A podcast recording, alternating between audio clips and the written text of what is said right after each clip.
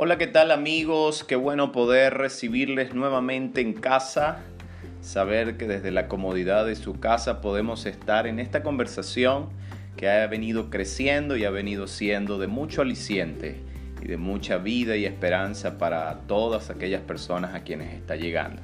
Nosotros hemos creído que el asunto de la casa, por encima de lo que normalmente se ha visto para el género humano, la casa tiene que ver con este tan grande detalle que Dios tuvo en mente cuando quiso crear al hombre.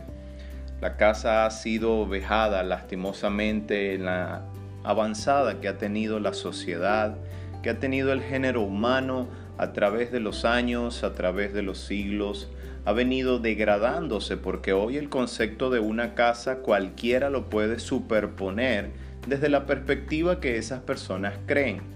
Es decir, cuando hoy vemos un sinnúmero de conceptos acerca de la familia, acerca del hogar, acerca de la casa, nos damos cuenta, mis queridos amigos, que cualquiera que tiene una idea acerca de familia y acerca de hogar, la presupone y la dispone para que sea una tesis que corra por medio de las redes sociales, que corra por medio de todos los mecanismos de comunicación que hoy tenemos. Sin embargo, la pregunta es, ¿la familia o la casa que Dios tiene en mente y que hemos venido abordando en estos días y en estas pequeñas conversaciones, uno se consulta y uno pregunta, ¿de qué se trata la familia para la mente de Dios? Esa casa de la que venimos hablando, ¿a dónde va? ¿Qué dice? ¿Qué piensa? ¿Qué tiene en mente Dios cuando habla de esta casa? Y bueno, lo hemos mencionado. Sin embargo, hoy me gustaría que pudiésemos recordar que cuando Dios construyó a la casa, a la familia, la construyó como ese hábitat para que pudiésemos nosotros tener un lugar adecuado a donde la familia de Dios pueda crecer. Esto es sencillamente un hombre, una mujer y los hijos que de estos puedan proceder. Por eso hemos considerado algunos anillos de pensamiento acerca de la familia. Primeramente es el ser. Este ser que está compuesto por el espíritu, por el alma y por el cuerpo de ese hombre y por supuesto también de esa mujer. De ese ser nos da la posibilidad o la oportunidad de llegar a lo que es de nuestro ser a un matrimonio. Ese matrimonio que ha sido consolidado por la mente de Dios como un hombre y una mujer. Y a partir de ese matrimonio poder emigrar al siguiente anillo, o la siguiente estadio que tiene que ver con la familia, es decir, lo que empezó a generarse de ese hombre y de esa mujer llámese hijos y posteriormente todos los círculos que rodean a esa familia.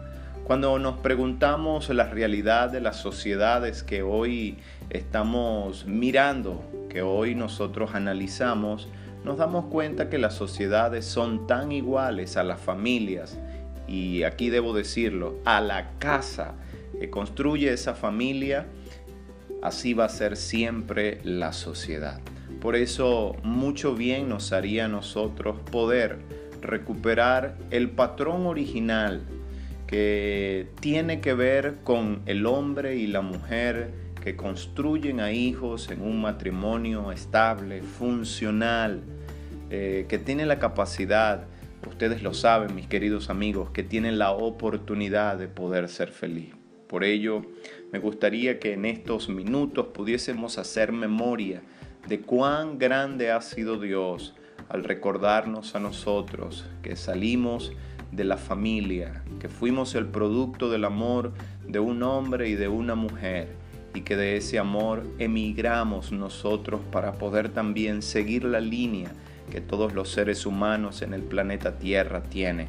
Hay un pensamiento en uno de los libros más vendidos del planeta Tierra, esto es la escritura, Dice, y de una sola sangre ha hecho todo el linaje de los hombres, para que ellos tengan el límite de tiempo y su habitación sobre la tierra. Qué importante recordarlo, que nosotros somos el producto, el fruto maravilloso de que Dios derramó una sangre para que por esa sangre nosotros procediésemos a la vida. Del primer Adán nos dio la sangre para nuestra vida en la tierra corporalmente y del postrer Adán nos dio esa sangre para que pudiésemos vivir eterna y plenamente desde esta tierra hacia todo el elemento de la eternidad que nos ha concedido. Así que muchas gracias mis queridos por acompañarnos en esta oportunidad.